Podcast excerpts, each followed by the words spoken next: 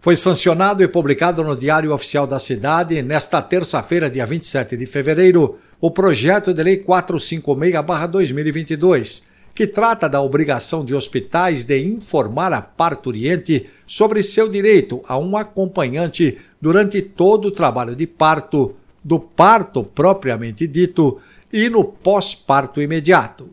De autoria da vereadora Silvia da bancada feminista do PSOL, o projeto, que agora se tornou a Lei Municipal número 18.093, de 26 de fevereiro de 2024, autoriza a fixação de placas ou cartazes em locais visíveis, informando sobre o direito do acompanhamento de parturientes nos equipamentos do SUS, o Sistema Único de Saúde, da rede direta ou conveniada na cidade de São Paulo. O projeto sancionado é baseado na Lei Federal número 11.108, de 7 de abril de 2005, que garante à parturiente o direito de um acompanhante indicado por ela.